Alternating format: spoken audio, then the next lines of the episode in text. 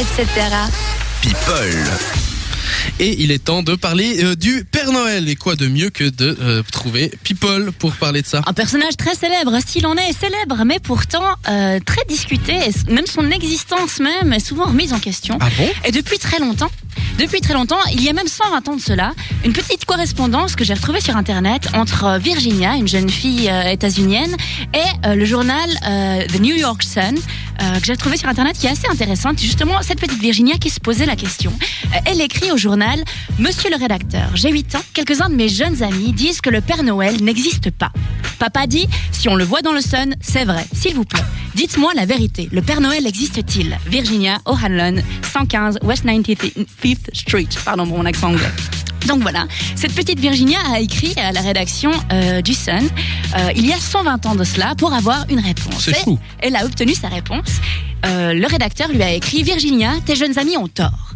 Ils sont affectés par le scepticisme d'une époque sceptique. Ils ne croient pas, ils ne croient qu'en ce qu'ils voient. Ils croient que rien ne peut exister sauf ce que leurs petits esprits comprennent. Tous les esprits, Virginia, des hommes comme des enfants, sont petits. Dans cet immense univers, l'homme est un insecte, une fourmi, comparé au monde infini autour de lui, comparé à l'intelligence qui serait capable de comprendre l'ensemble de la vérité et du savoir. Oui, Virginia, le Père Noël existe. Il existe tout aussi certainement qu'existe l'amour, la générosité et la dévotion. Et tu sais ce que que ceci abonde et procure à ta vie beauté et joie.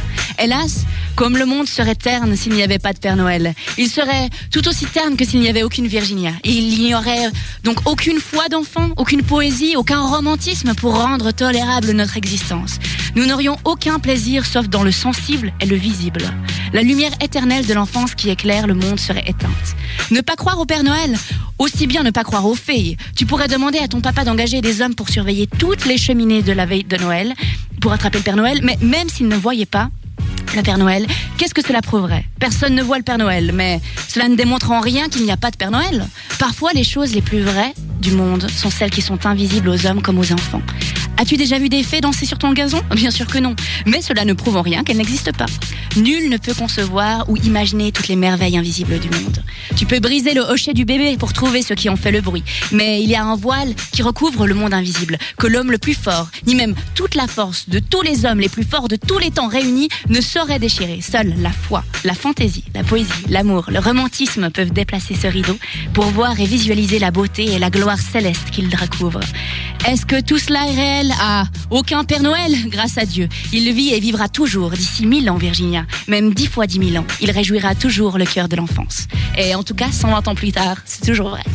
Bravo. C'est chou, c'est beau. Bravo, rédacteur en chef de Sun, il y a 120 ans, parce que c'est une magnifique réponse pleine de poésie, pleine de, bah, de romantisme. Et c'est beau, ça fait plaisir à entendre. Et je pense qu'effectivement, on oublie assez- trop souvent qu'il y a peut-être effectivement un voile sur ce qu'on ne voit pas. Donc euh, merci de nous ramener euh, dans cet univers euh, sur ce coup-là, Karen. Merci à toi.